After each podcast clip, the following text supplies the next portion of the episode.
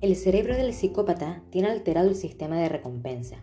Específicamente tienen una hiperreacción ante la dopamina, es decir, la sensación de placer que se siente cuando se libera esa sustancia es mayor que en un cerebro normal, por lo que intentan obtener una recompensa sin importar si dañan a terceros.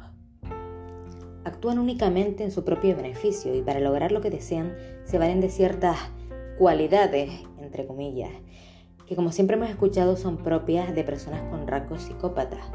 Son inteligentes, encantadores, sociables, capaces de superar situaciones de estrés, carismáticos, manipuladores y bueno, un largo etcétera.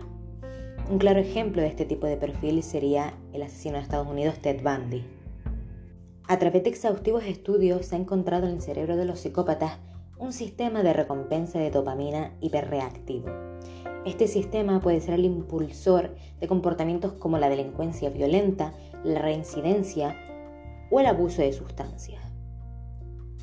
Es importante realizar una tomografía por emisión de positrones o una resonancia magnética funcional con la finalidad de conocer el verdadero funcionamiento de ese cerebro y determinar qué zonas específicas del mismo se activan según el tipo de estímulos recibidos por el individuo sometido a esa prueba. También hay que tener en cuenta el gen MAOA, es decir, monoaminoxidasa, cuando este produce bajos niveles de dopamina, la persona presenta alto grado de agresividad. La función primordial de este gen es la de metabolizar la dopamina, sustancia relacionada con las emociones fuertes, como por ejemplo el amor o la violencia. Las personas que carecen de este gen o tienen una variante de baja actividad están predispuestos a la violencia. A esta variante se la denomina el gen guerrero.